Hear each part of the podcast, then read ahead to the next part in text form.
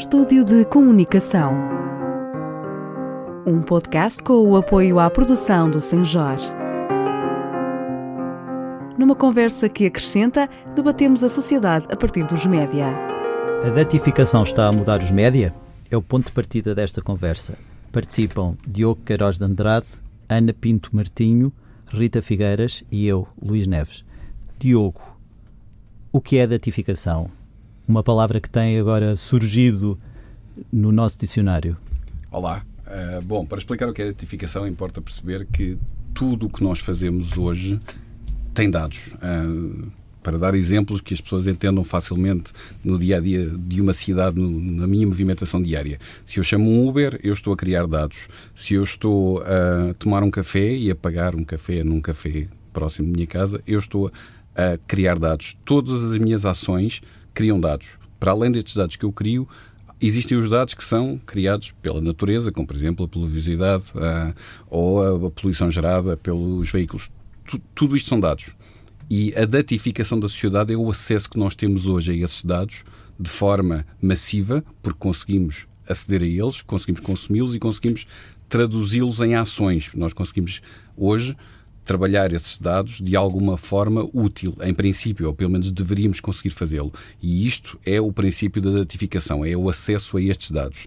O Big Data, no fundo, é este espólio de dados que existe, a que nós vamos tendo acesso. Uh, depois, provavelmente já um bocadinho mais à frente da conversa, poderemos se calhar falar um bocadinho também do que é o algoritmo e do que é que tudo isto implica em termos de utilização destas coisas para nós tomarmos decisões, quer individuais, quer enquanto sociedade. E porquê é que de repente se começou a falar tanto da datificação, Ana? Um, portanto, começou-se a falar muito da datificação exatamente por causa da questão mais da digitalização, não é? Porque aqui a grande questão é a digitalização destes dados, não é? Que possibilita então este tal acesso a ter muito menos do que aquilo que nós podíamos pensar, porque o volume de dados criado é tanto e tão, tão grande, é quase. Vou, vou usar aqui um, um, um, adjetivo que é avassalador, porque ele é verdadeiramente muito, muito, muito grande, não é? Um, que depois nós não conseguiremos também, mesmo assim, tratar todos os dados. E até porque alguns deles também não nos interessam, não é? Eles são, eles são, são, são criados, não é? Mas também não nos interessam e não têm particular interesse para nós analisarmos e para podermos utilizar. Um, assim, de uma forma muito simples, basicamente é desde as nossas ações aos nossos pensamentos hoje em dia, não é? Nós conseguimos transformar isto quase tudo num formato numérico e quantificado, não é? Ou quantificável. Uh, e nós, quando pensamos, mas em pensamento como? Eu, por exemplo, se faço uma pesquisa no Google, não é? Que é uma coisa que está muito mais na área do meu pensamento, eu estou a criar dados e estou a criar dados até importantes para se perceber alguma coisa sobre mim, não é? E que vão ser recolhidos por outros e tratados com, com vários objetivos. Um, eu, tinha, eu estava a pensar que não ia falar sobre números aqui, mas se calhar é importante alguns números nesta questão da datificação. Um, estudo da, da, da, IDC de 2012, eu gosto particularmente deste porque ele tinha um espectro muito, muito interessante, uh, dizia que em 2005 aquilo que se produzia em termos de, de, de dados, não é? De, de, informação, era, estava ali à volta dos 130 exabytes. Uh, e eles diziam que em 2020 seria à volta dos 40 mil exabytes assim, muito rapidamente um exabyte são mil milhões de megabytes, que é aquilo que nós, nós conseguimos ter assim alguma referência do que é um megabyte, não é? Um, alguém brincava e dizia que um exabyte é mais ou menos um, são sete campos de futebol cheios de servidores. Okay? Assim, de uma forma muito, muito rápida. Um, mas agora, voltando até um pouco àquilo que o Diogo estava a dizer e, e que é interessante, que é a questão da, da, do, do, aproveitamento desses dados, não é? Esse mesmo estudo dizia que em, em 2020, portanto, o célebre 2020, que é já para o ano, é? um, só cerca de 30% deste volume de dados é que ia um, conter informação é? que, ao ser classificada e analisada, se ia tornar válida e interessante para nós. Portanto, há aqui muitos destes dados que também não interessam, não é? Depois há questões que nós podemos falar um bocadinho mais, mais adiante também, que é a própria sustentabilidade do armazenamento destes dados e até onde é que nós podemos ir com isso, também é uma questão interessante. Rita, porquê é que é importante hoje falar sobre a datificação? Bom, em primeiro lugar, porque a maioria das pessoas não sabe o que estamos aqui a falar, do que é que a edificação vai ser utilizada, se é útil, se não é útil, mas não é propriamente para o nível do indivíduo, não é? No seu cotidiano, que esses seus dados, tal como o Diogo referiu, vários exemplos que ajudam a perceber como é que qualquer ação que nós tenhamos pode ter interesse para alguém, não é? E transformar-se em dados e que depois, obviamente, também vão ser transformados em mercadorias para vender para terceiros, não é? Portanto, há aqui um grande negócio em curso com a informação individual e que muitas vezes as pessoas desconhecem que essa, que essa utilização está a ser feita, que essa informação sobre elas pode ser utilizada para, de alguma forma, enfim, vou utilizar uma palavra mais forte, que é um pouco manipular ou predizer as ações das pessoas e que sugerindo-lhes certas coisas ou julgando as pessoas que vão adquirir algum serviço de uma forma grátis, mas estão a pagar com a sua própria informação, não é? Portanto, as pessoas perdem o controle e a noção da sua própria privacidade, porque há cada vez mais possibilidades de escavar ao nível até da intimidade da vida das pessoas, um conjunto de, de, informações que, que elas desconhecem e também como é que esses dados depois vão ser utilizados, não é? Que as pessoas também perderam, digamos que, o monopólio da sua própria informação e de quem é que está a utilizar essa informação. Portanto, eu diria que, do ponto de vista da sociedade em geral, a maioria das pessoas não tem a noção de como é que estes procedimentos uh, estão a decorrer, de quem está a utilizar os dados delas e de como isso, enfim, pode uh, reverter a favor ou condicionar as suas opções também, não é? Porque também pode condicionar as possibilidades de opções para comprar uma casa, para fazer, pedir um seguro, para, para uh, arranjar um emprego. Portanto, N uh, consequências podem decorrer sem as pessoas terem a mínima noção aqui entra precisamente a questão do algoritmo do uhum. que eu uhum. comecei a falar há pouco. São algoritmos que definem estas coisas. Exatamente, Diogo. E eu perguntar precisamente isso. Como é que se processa Pronto, esta questão? Um, um, algoritmo é um conjunto de regras que determina uma determinada operação. Um, podem ser passos de uma equação matemática, por exemplo, para as pessoas terem uma noção mais fácil. Agora, a, a questão é que com a quantidade de dados que nós temos e com a quantidade de informação que nós, a que nós podemos aceder e com o objetivo que temos, nós temos de usar computadores que fazem o processamento hum, massivo de dados para chegar a determinadas conclusões, a determinados objetivos. Estes computadores obedecem a programações. São programações que são feitas por humanos. E aqui é a primeira questão que eu acho que é bastante interessante de discutir, é que nós temos a ideia, nós vivemos numa era de máquinas, nós temos a ideia que a máquina é infalível, a máquina é sempre certa. Não. A máquina é programada por humanos e nós, quando programamos os computadores, quando nós criamos programas, quando nós criamos uh, algoritmos, nós estamos a colocar os nossos preconceitos, as nossas mundividências nos algoritmos. E isso é o problema. Esse é o primeiro problema e desta interesses. E os interesses também. E este é o primeiro problema da sociedade atificada. Como a Rita há pouco falava, dizendo que nós somos. Uh, somos o produto porque estamos a ser utilizados enquanto indivíduos porque somos, porque eh, somos eh, bombardeados diariamente em função das nossas escolhas ou das nossas supostas escolhas com uh, produtos para comprar, uh, conteúdos para ler, uh, tudo aquilo com, com, que nós somos bombardeados, seja, por exemplo, no, também no, no Google, no motor de pesquisa, tudo isso. Tudo isso depende dos algoritmos que são criados e são feitos por humanos com interesses, com erros, com objetivos às vezes pouco claros, e é, aqui é que começam os problemas especialmente tendo em conta a tal ideia que nós temos de que a máquina não falha. Não, a máquina falha e às vezes falha propositadamente e leva-nos a, a sítios a que nós não devíamos ir. E relacionado com esta questão, outra que é da privacidade, não é? Da privacidade dos dados que não se tem a noção, por exemplo, se descarregarmos uma aplicação, e que as pessoas, enfim, são convidadas de facto a ler as, as, todas as regras da privacidade, se concordam, se não concordam. Em primeiro lugar, enfim, não é bem um contrato, porque o contrato, em princípio, as pessoas podiam negociar e ali não podemos negociar. Porque não podemos dizer eu quero a cláusula 1, a 7, a 8, metade a 10, não podemos, não é? Ou é tudo ou nada. E as pessoas, como ainda consideram que há vantagens que retiram disso, estão dispostas a conceder nem sabem bem o quê, não é? E, e por uma vantagem que é, por exemplo, fazer um check-in sem precisar de ir ao balcão do hotel ou para poder escolher o quarto, enfim, aquelas coisas que eram completamente inacessíveis, não é? Podermos ter essa opção, não percebemos, ou muitas vezes, que essa opção tem um engodo, digamos assim, não é? E que fica ali um isco de que a pessoa a partir dali é mais um rastro que se pode juntar já a toda uma quantidade de outros dados também já têm sobre cada um de nós, não é? E esse é que é aqui o grande problema, que é tipo os lenços do, do ilusionista, em que um traz o outro e o outro traz o outro, a quantidade de informação que as pessoas oferecem, em parte porque desconhecem, em parte também porque não querem saber. Também há uma parcela, não é, desta ambiguidade, que é dizer, ah, eu estou muito preocupado com o que vai acontecer, mas depois descarrega na mesma, não é? Portanto, também há aqui esta ambivalência da relação com o que tudo isto significa para a nossa sociedade. Ana, e quais são as implicações para os média? Isso é uma pergunta muito vasta. um, há, há, várias implicações, não é? Logo aqui temos dois níveis, que é, que há uma parte em que tem a ver com, com a própria, uh, com aquilo que é a profissão jornalística e a parte jornalística e o que é que isso traz de novo uh, à profissão, não é?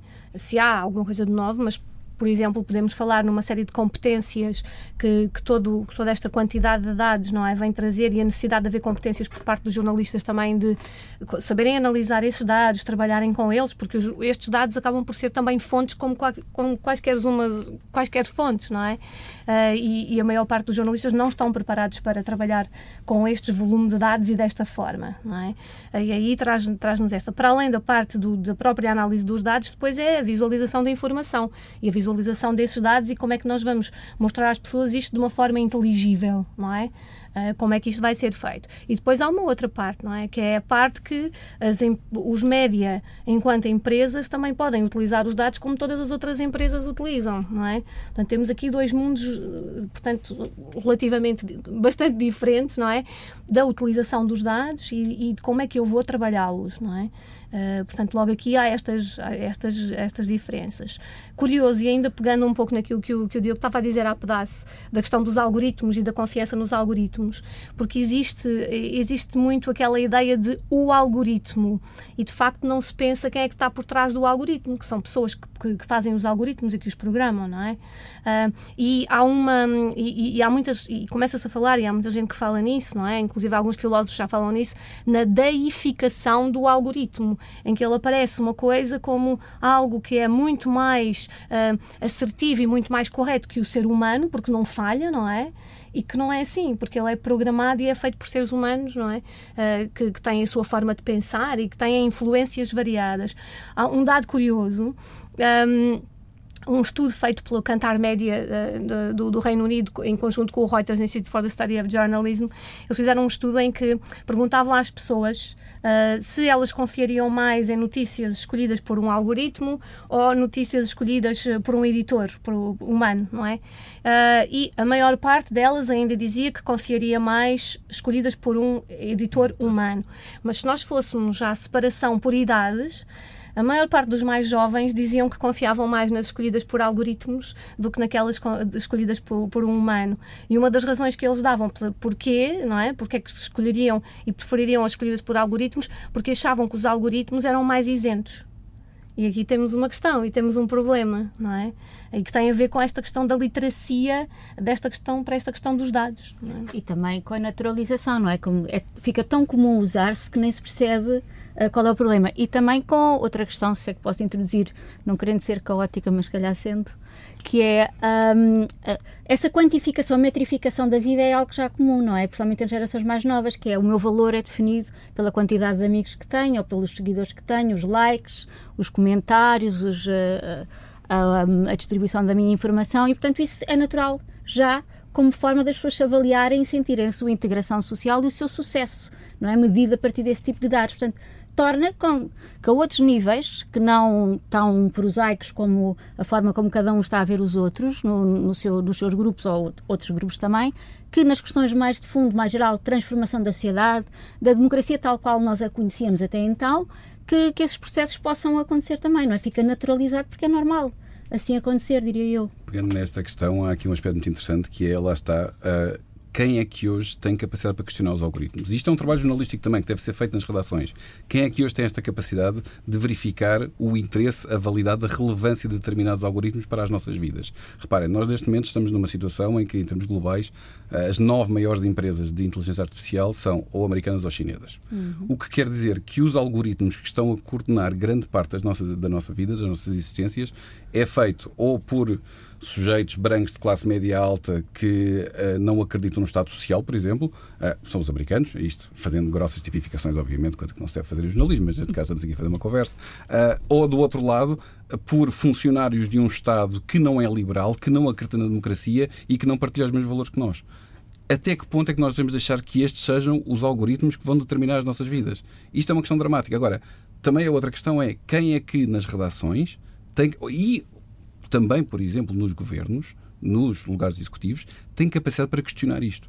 Quem é que tem formação suficiente para analisar e para verificar estas questões e para satisfazer. As, o, os algoritmos são opacos não são transparentes. E nós precisamos de os questionar e de saber, ter respostas sobre não eles. Não há escrutínio. Não há escrutínio e isso pode levar nenhum. a uma ditadura dos dados? Completamente. Aliás, já Basta leva. ver o que é que acontece já na leva, China. Já leva, o exatamente. modelo social da China. Exatamente, já leva.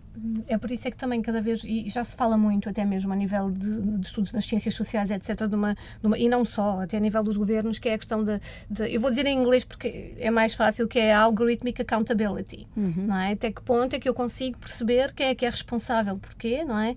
E depois uma outra questão que é os algoritmos no interesse público, ou seja, porque aquilo que nós temos hoje em dia, os algoritmos ou são altamente focados ah, em questões mais políticas e, e que têm a ver com os países, etc. Mas o, o grande, o grosso é o que tem um fito económico. Não é? Que falamos numa Google, falamos num, num, num, num Facebook, Amazon. eh, Na enquanto, enquanto o Facebook, com tudo aquilo que tem, porque não tem só a rede Facebook, não é? Neste momento, o Facebook, apesar de, como rede social, ser a maior a nível mundial, ahm, tem as outras que estão em, em, em franco crescimento, eh, nomeadamente o Instagram, não é? E o WhatsApp? Ah, e, e o WhatsApp. Ahm, portanto, e o Messenger, que acabou também por fazer o spin e que continua a crescer, não é?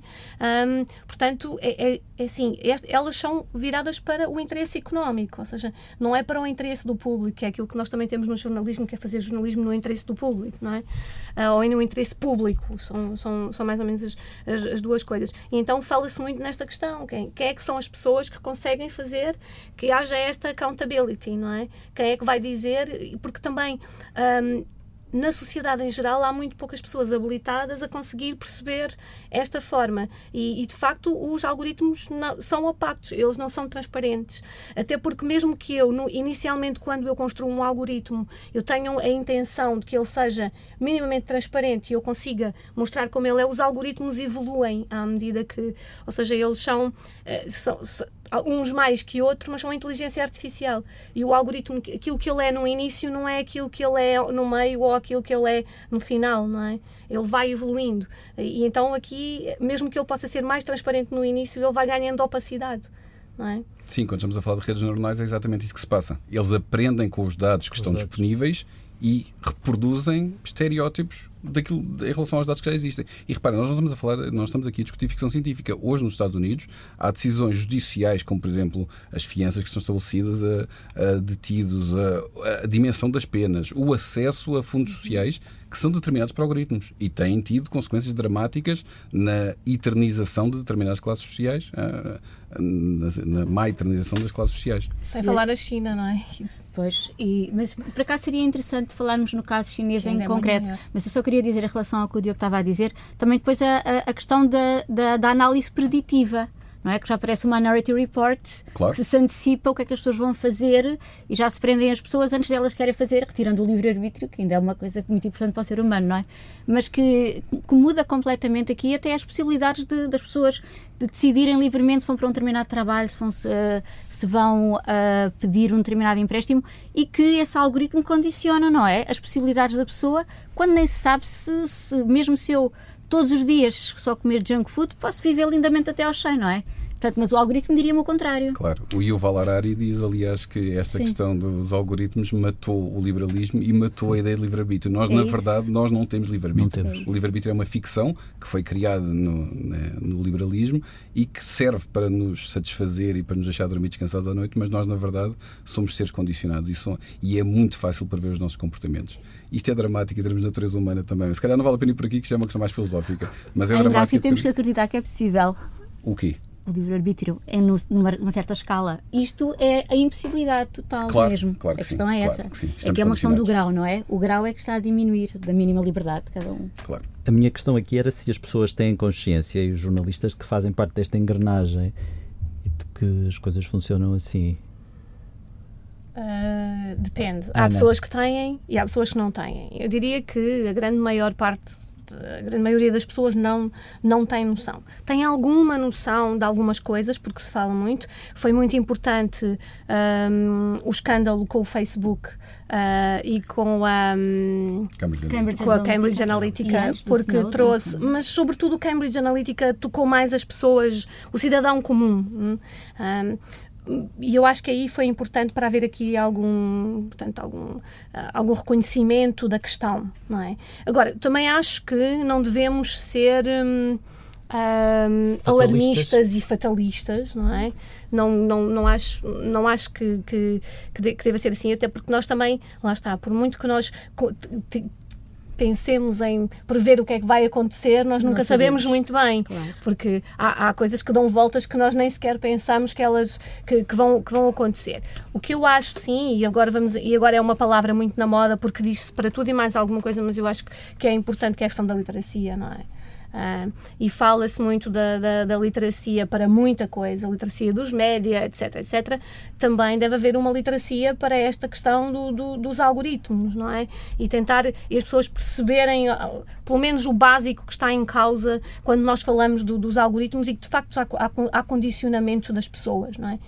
É, é, como aquela questão que se fala muito das filter bubbles em relação a, aos média e à informação que nós consumimos, não é? Realmente há, há algo, eu, eu, eu acho que há. Há pessoas que dizem que não há e há pessoas que dizem que há. Eu acho que há filter bubbles. Ah. Mas a verdade é que nós também nunca, como agora, conseguimos ter acesso a tanta informação. Mas e consumimos muito mais. As pessoas têm acesso. Isso é outra questão. Isso é então, é outra questão. É não, questão, não. Essa é outra questão que não tem a ver com aquilo que nós estamos a falar, que é a questão dos algoritmos, não é? E de, e de nos condicionarem ou não. Eu acho que é muito importante aquela que está a dizer, mas acho que é separada desta dos algoritmos. Uh, porque nós também não temos capacidade, a informação é tanta, tanta, tanta que nós não temos capacidade de a processar e, e de a consumir, não é? Ela é muita. Porque as filter bubbles já existiam antes, não é? Sempre existiram. Sempre existiram. O meu grupo de amigos é uma filter bubble, não é? Eu, eu normalmente, e mesmo aquela questão que as pessoas dizem, ah, uh, porque nós depois também só queremos, agora voltando àquilo que estava a dizer, nós consumimos mais a informação que tem mais a ver com a nossa, com a nossa ideologia, com aquilo que nós já achamos e não. Mas nós sempre fizemos isso. Sim. Nós, eu, eu escolho normalmente as pessoas que me são mais próximas, são pessoas que têm ideias mais próximas daquilo que, eu, eh, que, que sou eu, não é? Daquilo que, nós sempre fizemos isso, portanto também não é novidade, não acho que seja assim uma diferença tão grande. Agora o que é que nós temos? É tudo a uma escala muito maior, não é? Uma escala muito maior. E, e, penso que, eh, claro que não sabemos o que é que vai acontecer no futuro, mas que a datificação está a transformar no, no, no, mais íntimo e estrutural a economia está, não é? E os vários setores de atividade, que não só o tecnológico. E, portanto, é uma nova infraestrutura, não é? Portanto, é difícil que o caminho não seja esse e que o próprio capitalismo não esteja a transformar, a tornar os dados como a sua grande forma de, de conseguir progredir, não é? Portanto, é um processo de transformação mas focando, exatamente, aproveitando, Rita, focando Nos na questão média, dos é? médias, exatamente, em, em que medida é que a datificação muda ou está a mudar o modelo de negócios o modelo de negócio dos média? Está a mudar de forma Diogo. dramática porque neste momento as redações estão completamente escravizadas aos dados. Na minha opinião, é um erro, é um erro tremendo, mas neste momento não há redação que não viva da influência dos dados. E estamos a falar da preocupação com os cliques vamos ser objetivos. Estamos a falar da popularização dos conteúdos. Isto é um erro que contraria a natureza do jornalismo, mas tem consequências mais profundas. Uh, um órgão de comunicação que tenha subscritores, tenha assinantes, tem já quantificado quanto é que vale um assinante. E um assinante vale 15 a 18 vezes mais do que vale um leitor disperso que clica num, clica num conteúdo no Facebook. Mas ainda assim, continuam todas as redações a dar primazia aos cliques. Isto é um erro brutal que está a condicionar a qualidade do trabalho dos jornalistas, está a condicionar a qualidade do produto e está a afastar a relação dos leitores com os, com os seus meios de comunicação preferenciais.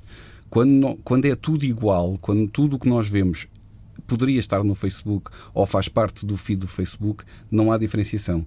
E isto é um erro que o, o que o jornalismo está a fazer, o que a indústria dos médias está a fazer, é dizer às pessoas, vocês verem os conteúdos no Facebook ou no Twitter, ou seja onde for, é exatamente igual a ver nível da nossa, a nossa homepage. E lá está, vocês tiveram um excelente podcast em que se falou de fake news e falou-se de, de conteúdo da forma como os conteúdos se propagavam e falou-se da questão da, da homepage do Sapo e da forma como uh, o que estava na homepage do Sapo era o que era mais popular e é isto que se passa em todos os meios. E isto é dramático porque isto tira a, individualização do, do, título jornalístico. Porquê é que me interessa ao público, ou adiante isso, ao expresso, agora não quero individualizar, mas porquê é que me interessa um determinado órgão? Pela forma como eles olham para a atualidade, pela forma como eles refletem aquilo que se passa no mundo. Ora, se são todos iguais e são todos condicionados pelos cliques e por aquilo que é mais popular, onde é que está a diferenciação? Uhum. E está a transformar, no geral, também quais são os critérios de noticiabilidade, não é? Do que é que Sim. interessa falar e, portanto, isso é uma mudança ainda também cultural, consequências culturais na profissão jornalística, não é? Do que é que é mais importante saber, salvo seja, mas é do que é que se oferece às pessoas, não é? E também penso eu que há aqui outro ângulo em relação a isto que é interessante, que são estes intermediários digitais, como funcionam em relação ao jornalismo, não é? Que alteram também o seu poder e, o, e a sua autonomia absoluta, não é? Que é outra forma de olhar quando uh, os canais de distribuição, os canais de comunicação eram, uh, digamos, controlados pelos próprios média e passaram cada vez mais, enfim, a questão do, do, Facebook e do Google são determinantes também como formas de fazer disseminar a informação e se altera, não é? Também o, o sentimento de poder, de lucro do poder e de relevância simbólica dos média. É, altera, altera até porque tem uma, uma, uma questão muito importante, é que se antes as, um, as entidades e as personalidades e políticos, etc., precisavam dos jornalistas e, do, e dos, dos, dos, dos média, não é? Para conseguir chegar ao público em geral, hoje em dia eles também podem falar com eles diretamente através destas plataformas. E isto também vai alterar, de certa maneira, um, a maneira como, a forma como, como isto, como, como tudo isto se, se, se posiciona e, eu não estou a dizer se é positivo ou negativo, ok? Mas que veio mudar, veio, veio mudar. E até mesmo a nível do marketing, não é? Hoje em dia já há campanhas que já não passam pelos média tradicionais, não é? Ou pelos legacy media, como nós dizemos, uh, que basicamente aquilo que fazem é falar diretamente com as pessoas através das redes sociais. Isto também vai tirar investimento aos média tradicionais. Ou seja, há, há um canal aberto que é direto. É? Um, isto depois também traz outras implicações, quanto a mim, ainda mais, mais complexas, que é a questão também da responsabilização das pessoas, que também passam a ter nas suas mãos um instrumento de disseminação de informação. É? Eu, enquanto cidadã, se eu tenho uma conta no Facebook e se tenho mil e tal pessoas na minha conta, está bem que nem todas veem aquilo que eu, que eu estou a pôr, mas estou a falar para muita gente, eu também tenho responsabilidades em, em relação à disseminação de informação, entroncando agora até na questão das fake news ou desinformação, como quiserem chamar não é? Isto tem, tem muitas implicações, tem a ver com aquilo que estava a dizer, eh, Rita. Um, portanto, é, tem muito mais implicações do que aquilo que, que nos pode parecer à primeira vista. Uh, mas, mas eu, é, é, é interessante e esta tal, sei lá, diria quase uh, desintermediação, não é? De, há, há aqui Ou uma, uma, nova intermediação, porque há, as redes sociais também têm uma linguagem, não é? Não são neutras. Mas eu estou a falar de desintermediação em relação ao anterior. É, pois, em relação ao anterior. É um, mas isso gera uma outra intermediação. Concordo que há uma nova. Não é neutro, não é? Não, também tem uma não. gramática própria, Sim. uma linguagem Sim. que constrange, não é? Que também impõe características diferentes das que existiam mas também tem regras, não é? Foi o que aconteceu com todos os média. Claro. Quando tínhamos o jornal, a rádio apareceu com uma nova linguagem, a televisão apareceu com uma nova linguagem, claro. e agora, e mesmo ainda tivemos aqui uma fase uh, na internet em que tínhamos uma linguagem diferente daquela que é agora a, da, a das redes sociais, não é?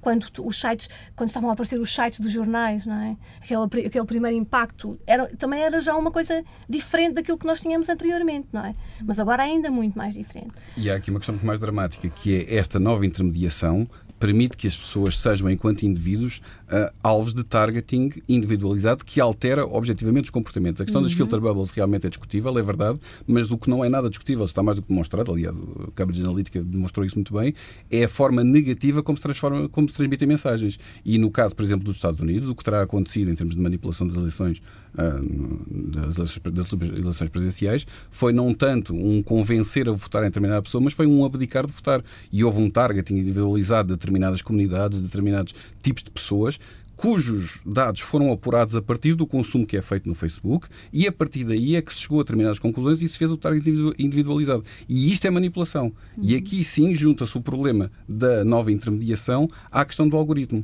Uhum. E isto é dramático para a coesão social. E o que é que também é uma sociedade democrática que está a ser sempre sob vigilância, não é? Que também supostamente não era algo que entrava no conceito de uma sociedade democrática, de pessoas estarem sempre a ser vigiadas e os seus dados a serem utilizados, quer seja pelo Estado, quer seja por empresas comerciais ou ambos em parceria, não é? Que é tornar ainda mais sofisticado. Aquela, desculpa, força, força, aquela, aquela visão do panóptico, não é? Uhum. 360 graus. Acho engraçado porque é uma, há uma.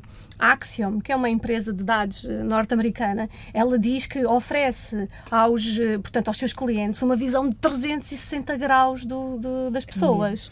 Isto está completamente traduzido, se nós formos ver, Sim. não é? É mesmo a questão da, portanto, de, de, saber tudo sobre a pessoa. Um, e nós falamos muito do Facebook, não é? E das redes sociais. Mas, por exemplo, se calhar uh, as minhas pesquisas no Google, não é? Oh, e aquilo que eu ponho no Gmail, porque tenho a sensação que está mais protegido, porque não é visto, em termos de dados, é, é muito valioso e diz ainda muito mais sobre mim, não é? Uhum. Porque muitas pessoas já têm algum cuidado com aquilo que põem no Facebook, mas também não têm a noção que a partir do momento em que eu tenho o Facebook aberto no meu browser, não é? Exatamente. O Facebook tem acesso a, todos, a, todo, a todo o meu padrão de navegação. Ou seja, há aqui muita coisa que é, é interessante clarificar e as pessoas não, não sabem. É a questão da literacia digital. As pessoas é? continuam a achar é. que se abrir uma janela anónima que essa pesquisa Sim. não é registada e não é associada a esse perfil. Só é nós mentira. é que não a vemos, não é? Dizer, é Só nós é que não vemos. Dizer... E a questão do telemóvel. Eu, eu, ponho, eu abro, eu ponho aqui uma, uma app, o Facebook, se eu tiver enquanto app no meu telemóvel, é uma porta que eu tenho aberta para tudo o que eu faço aqui. Eu já apaguei há algum tempo, felizmente, por causa disso, precisamente. Esta questão que a Rita estava a referir é muito interessante, a questão da, da privacidade. Aliás, a história da privacidade é algo muito, muito interessante, é fascinante porque a privacidade é uma conquista relativamente recente uhum. da civilização humana, mas nós ao mesmo tempo estamos a abdicar dela. De, nos primeiros anos deste século começámos a abdicar dela em troca de segurança. Uhum. Depois começámos a abdicar em troca de conforto. Uh, nós, eu acredito, infelizmente, que nós vamos continuar a fazer estas escolhas e vamos continuar a ter cada vez menos privacidade. E, aliás, todos os produtos de, que se estão a massificar em termos de consumo têm consequências na alteração da nossa privacidade. Por exemplo, aquelas colunas que agora estão muito na moda nos Estados Unidos e também já na Alemanha e no Reino Unido, uh, que, com quem nós podemos interagir e fazer pesquisas por voz. Uhum. Essas colunas têm uma violação de privacidade enorme.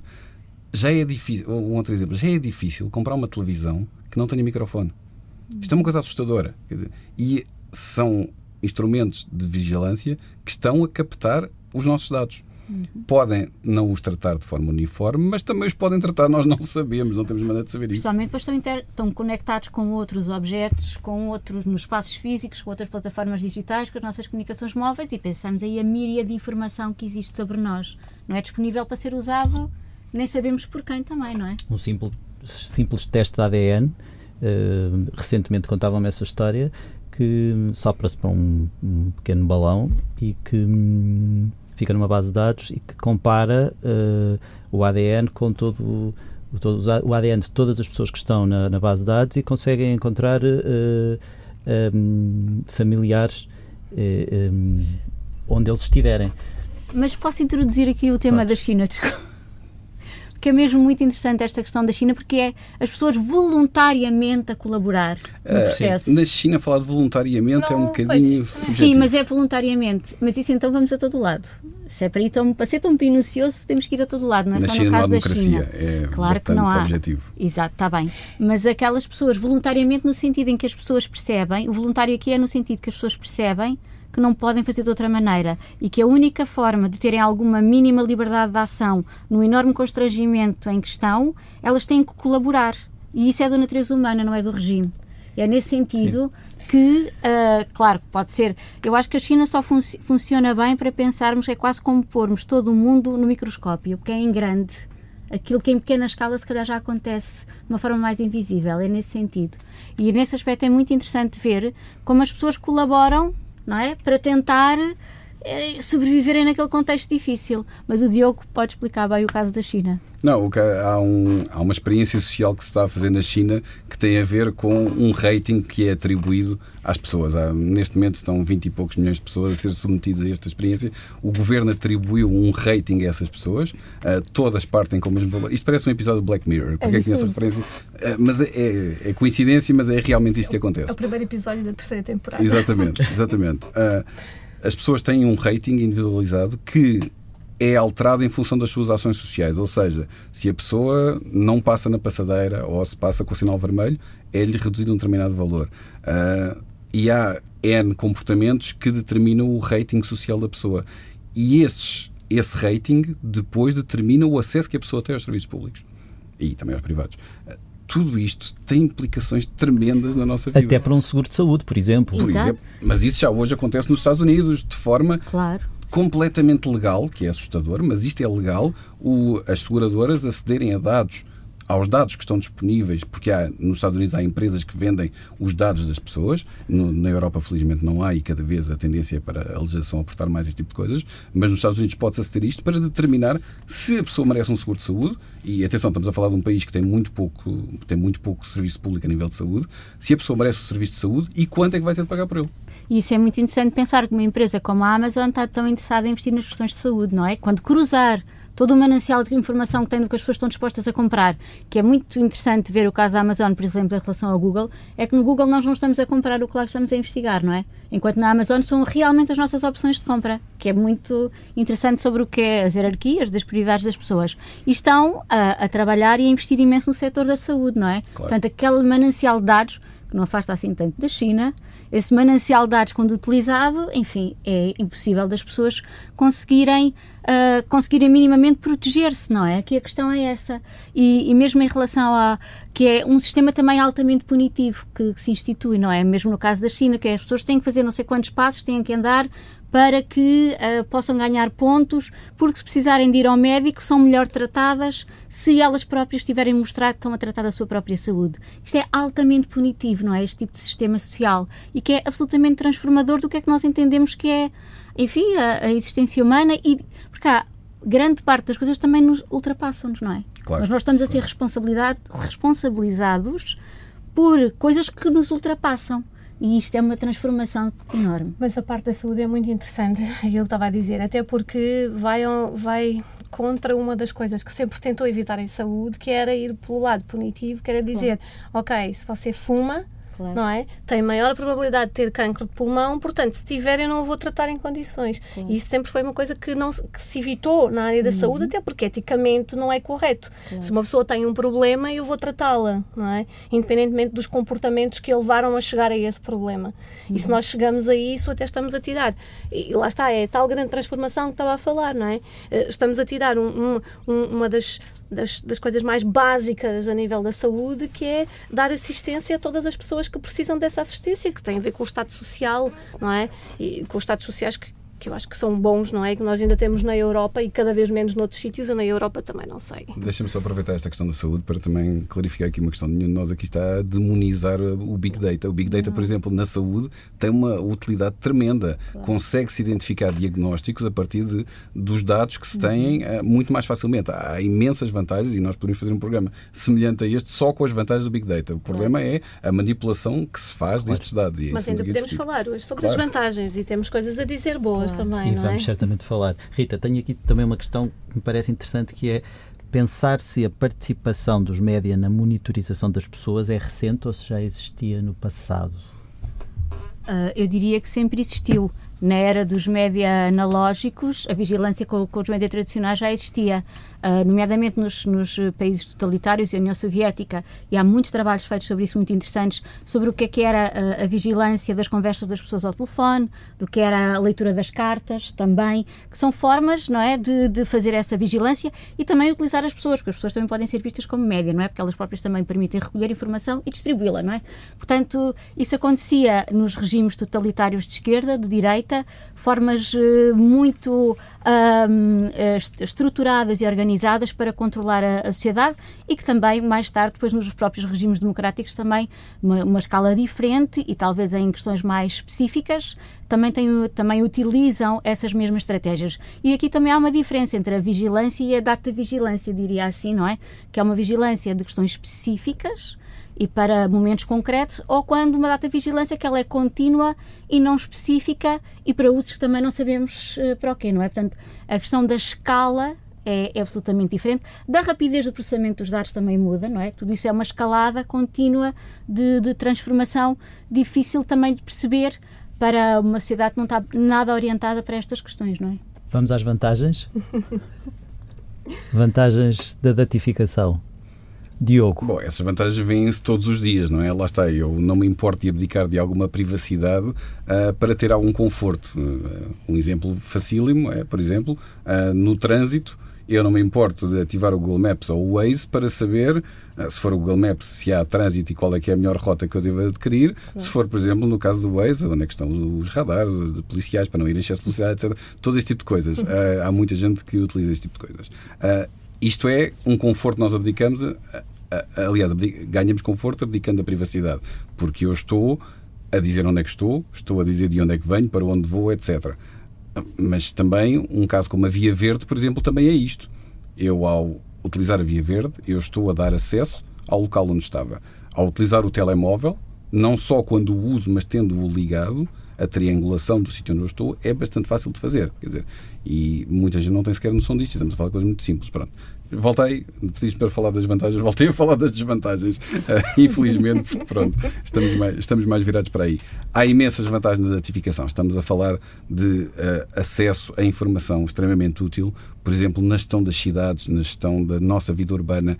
É fantástica a quantidade de dados a que temos acesso e a facilitação da nossa vida pode ser feita através desses dados e da, da forma como se criam políticas políticas, de, políticas urbanas que facilitam a nossa vida. Estamos a falar de questões de ensino que também são muito importantes e que também podem ser facilitadas graças à datificação. Da saúde já falámos. Ah, há imensas vantagens. Mais uma vez, voltamos ao mesmo, que é quem é que tem capacidade para fazer isto e quem é que tem capacidade para verificar isto. Ana, qual é a atitude mais inteligente que podemos ter face à questão da datificação enquanto consumidores normais? Uh, pensar um bocadinho. A atitude mais inteligente. Uh, não sei muito bem, isso é difícil. Uh, eu, eu acho que é, é, é, fazermos como, como devemos fazer em, em, quase todo o resto da nossa vida. É ter uma atitude crítica em relação às coisas, não é? E tentar perceber de onde é que elas vêm e porque é que elas existem. É, é um bocado a lógica também das fake news e da desinformação. Uh, ponto 1 um é percebermos que nós também cada vez mais fazemos parte de tudo, não é? Enquanto cidadãos. Não há alguém que está lá em cima a fazer coisas e que de repente nós também temos alguma palavra a dizer. A verdade é que a questão do livre-arbítrio, que voltamos lá outra vez, não é? Um, há certas coisas às quais nós não conseguimos escapar, não é? Um, mas se nós também analisarmos, por exemplo, eu já volto à questão se, se é inteligente ou não. Ah, se nós formos ver, por exemplo, as gerações mais jovens, não têm, e voltando outra vez àquela questão da história da privacidade, não têm tantos problemas com a privacidade digital como têm pessoas um pouco mais velhas. Uh, e depois há uma camada mais velha, gente mais, pessoas mais velhas, que não têm esse problema porque desconhecem mais. Ou seja, encontramos quase aqui três, três, três, portanto, três grupos muito diferentes. As pessoas mais velhas, 60, mais de 60, que vão para as redes sociais, por exemplo, e que usam a internet e não não têm noção, portanto não se preocupam tanto com essa com, com, a privacidade. Depois temos aquele grupo de pessoas entre os 30 e 50 e tais que muitas vezes já têm mais essa noção, preocupam-se um pouco mais com essa privacidade, não é? Mas também ainda não, têm a visão total. A maior parte das vezes têm uma, uma visão também muito, muito negativa acerca do assunto quando também não há só coisas negativas, não é? Um, e depois temos os mais, os mesmo mais jovens que já que se calhar não se preocupam muito porque não se importam também que saibam as coisas acerca deles é, é uh, como aquilo já é uma coisa mais natural e que eles estão habituados a fazer não têm essa essa preocupação essa preocupação tão grande não é e porque muitos deles desde desde desde quase que, que, que estão na, na, na, internet e muito cedo, veem a sua, têm a sua vida ali e, e, está exposta e não têm tanto problema com essa, com essa questão da privacidade, não é? Uh, portanto, eu acho que há essa. Há, há, essas três, três, três vertentes. Mas, sobretudo, é, eu acho que a atitude inteligente é tentar ser crítico em relação às coisas, não é? Tentar perceber, ok, sim, uh, eu, eu, eu, estou nas redes sociais, então, mas porquê é que eu não vejo as coisas de todas as pessoas que são minhas amigas nas redes sociais? Há aqui alguma razão, não é? Como é que isto, o que é que acontece aqui? Um, depois, por exemplo, eu faço uma pesquisa qualquer de uma coisa, imaginemos, eu quero fazer uma viagem para Paris. Eu estou durante meses a receber informação sobre viagens para Paris não é? Às vezes até se torna chato. E às vezes até penso assim, bolas, podiam ter os algoritmos um bocadinho mais afinados e saber que eu já fiz a viagem a Paris pronto, já não me chateiem mais. Estão a ver? Coisa, nós depois também começamos a habituar-nos e a achar que há coisas que não, que não é mau saberem sobre nós e que até nos facilitam a vida de alguma forma, não é? Que não são assim tão, tão más. Mas, sobretudo, eu acho que a grande questão aqui é ter uma atitude crítica em relação a e tentar saber um pouquinho mais.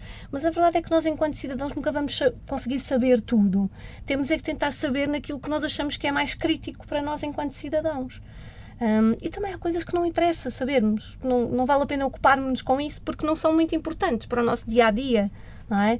E para o desenvolvimento da, tanto da sociedade como, como, todas essas, como todas essas coisas. Mas sim, então, basicamente, resumindo, não é? Um, sermos críticos e tentarmos saber mais sobre as coisas que são mais importantes para nós, não é? Enquanto cidadãos, uh, no geral, uh, por exemplo, enquanto pais e mães, é?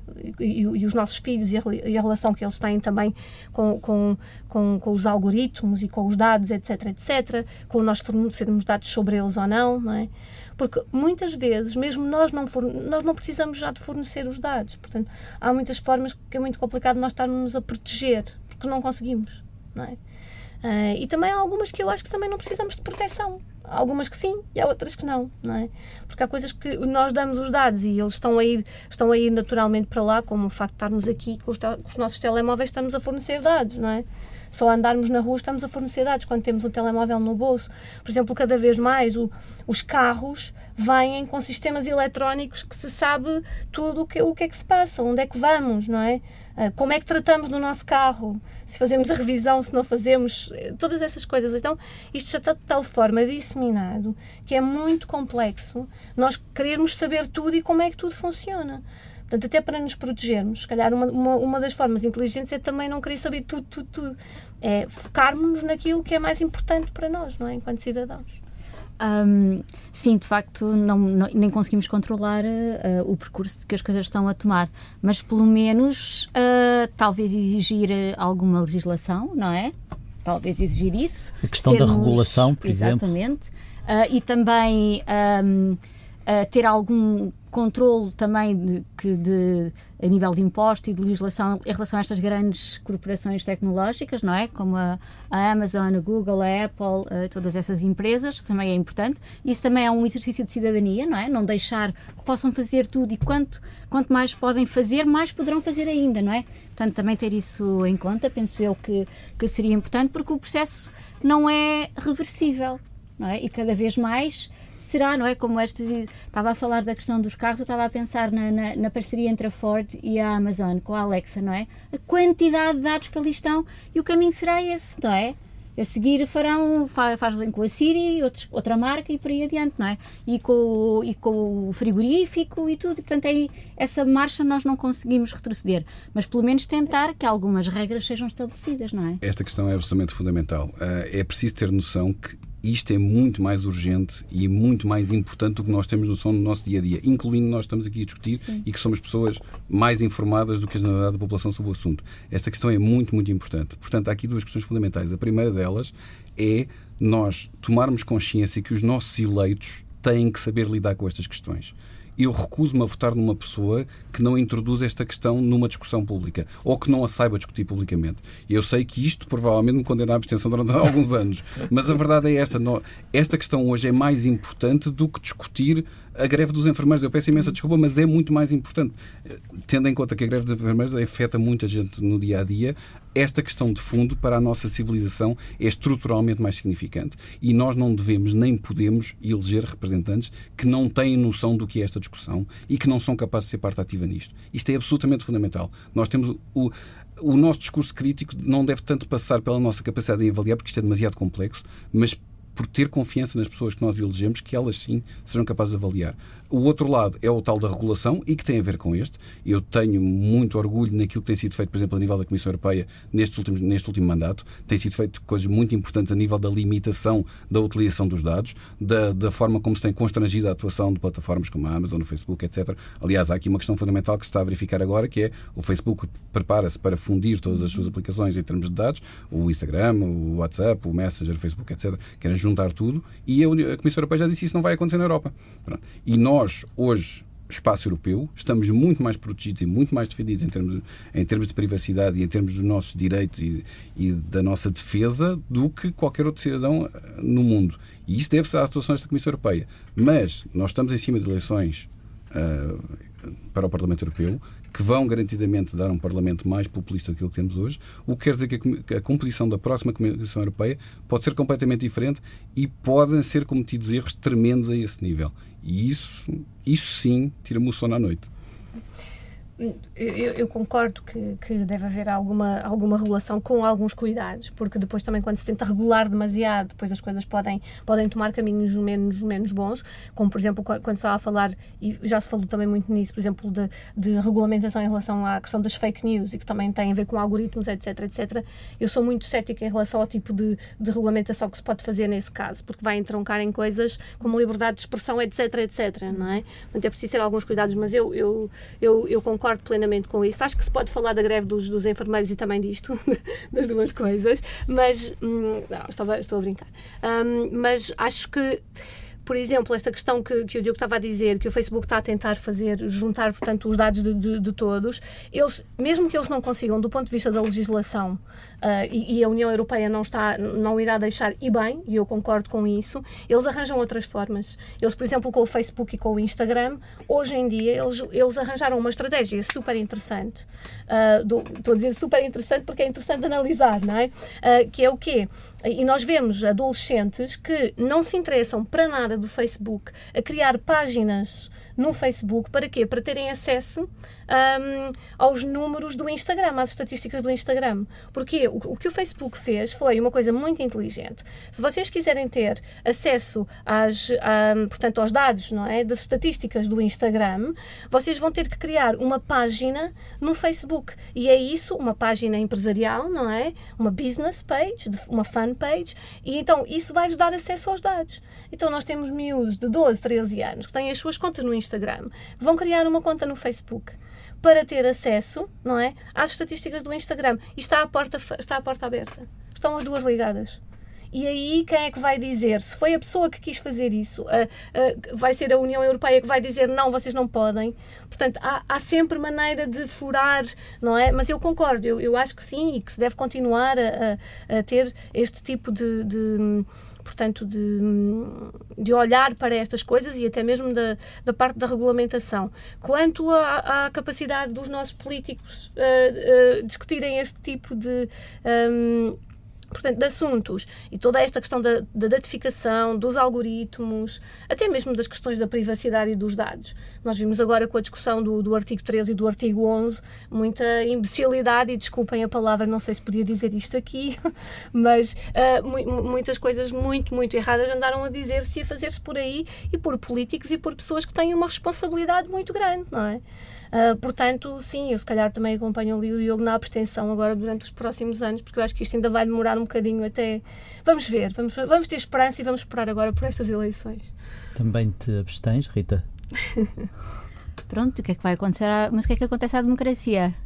E ao jornalismo em concreto? Como é que, sem, sem pedir que sejas zandinga, qual, qual é o caminho que o, jornalista, que o jornalismo pode seguir, tendo em conta este contexto?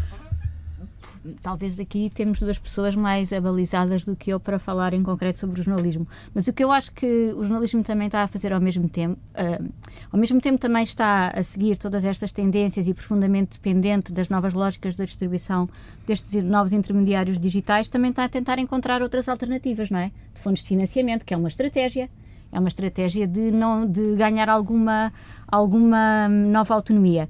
Se essas eh, se essas formas eh, que se elas vão ser eh, de sucesso, não sei, mas há em relação ao jornalismo e isto também não é consenso não, não é consensual, mas não faz mal vou dizer na mesma.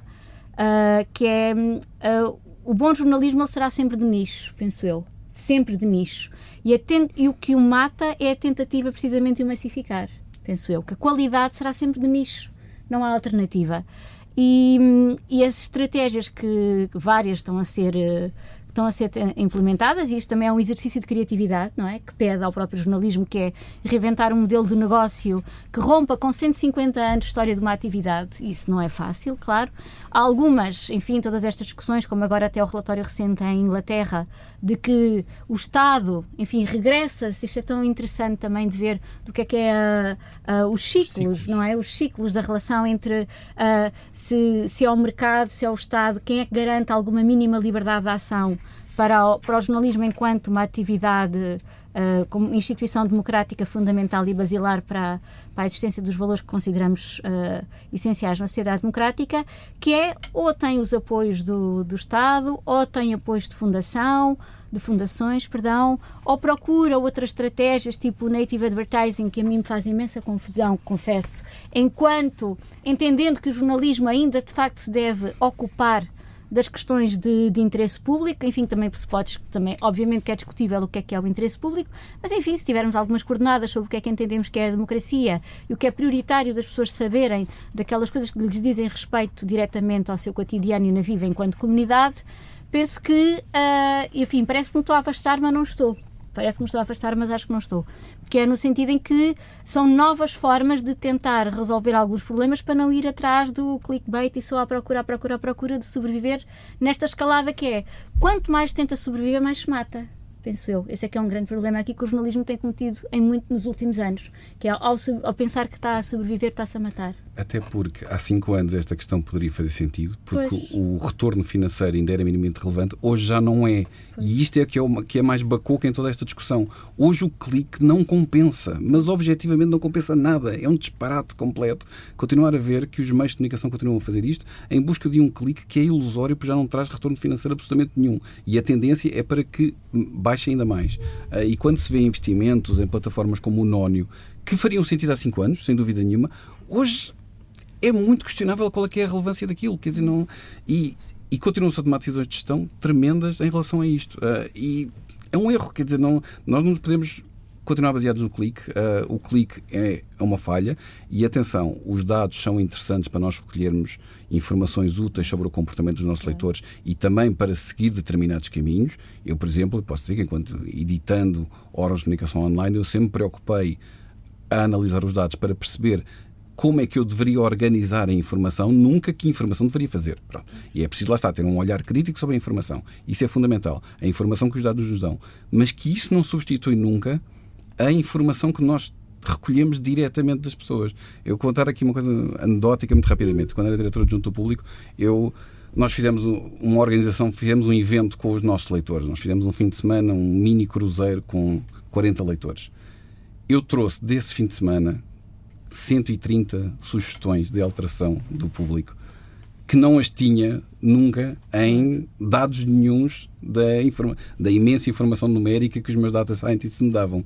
Implementei algumas, outras não implementámos, achámos que não fariam sentido, outras porque não conseguimos fazê-las, mas a verdade é que aquele contacto pessoal, e isto é anedótico, é verdade, mas o contacto pessoal e direto em que as pessoas nos dizem aquilo que pensam não é substituível pelos dados. E, portanto, esta romantização dos dados uhum. tem que ter um limite e tem que ter um olhar crítico e inteligente, tal como em todo o resto na vida. Na indústria dos médios, exatamente o mesmo. Também são feitas por pessoas, não é? Eu, eu, agora por acaso estava a ouvir isso, agora estabelecendo um paralelo, por exemplo, com as ciências sociais, não é? É mais ou menos a mesma coisa quando nós fazemos inquéritos claro. e temos aquelas respostas tipificadas. Quando eu quero saber mais coisas, eu tenho que fazer entrevistas ao focus groups, não é? Uhum. Que é para uhum. saber mais e falar com as pessoas e perceber, porque elas nunca me vão, nunca me vão dar esse tipo de dados, não é? E, e eu, acho, eu acho que isso é, é, é, bastante, é bastante interessante desse ponto de vista. Agora, só em relação ao, ao clique, uh, e isto é interessante, que já há muitos anos que havia estudos que apontavam para a pouca importância do clique e que isso foi sendo sempre descartado uh, pela parte económica. Porquê? Porque também não havia outra forma de medir e de dizer como é que nós vamos valorizar isto ou aquilo. E porque é preciso é? sustentar é? departamentos comerciais com 20, 30, 40, exatamente, 80 pessoas, exatamente. que é outro erro dos médias. Porque já, já havia, já, já há vários anos, já há bastantes anos atrás, que havia estudos que apontavam, nomeadamente estudos de usabilidade, de user experience, que diziam que o clique não era uma coisa assim tão importante. Não é? Para terminar, não há o risco então dos dados que parecem ser o novo ouro substituírem a filosofia, a economia, a religião, etc. Diogo. Ah, pois, então não há. Uh, e o Val Arara escreveu um livro sobre isso, sobre a forma como nós vamos deificar a tecnologia e vamos olhar para a tecnologia como uma nova religião. Uh, há, até porque nós estamos a falar de uma realidade que é dos próximos anos, que tem influências a nível de inteligência artificial, etc. Mas nós estamos ainda a ter em consideração questões como a realidade aumentada, que vão multiplicar este problema uh, e nós vamos ter muito mais dados à nossa volta, muito mais acesso a eles e vamos estar muito mais dependentes deles também. Portanto, isto ainda vai complicar muito antes de se simplificar. Está combinado um novo podcast sobre a realidade aumentada para breve. Obrigado a vossa presença. Diogo Queiroz de Andrade. Ana Pinto Martinho e Rita Figueiras. obrigado pela presença. Este foi um podcast do Estúdio de Comunicação com o apoio à produção do Senjor.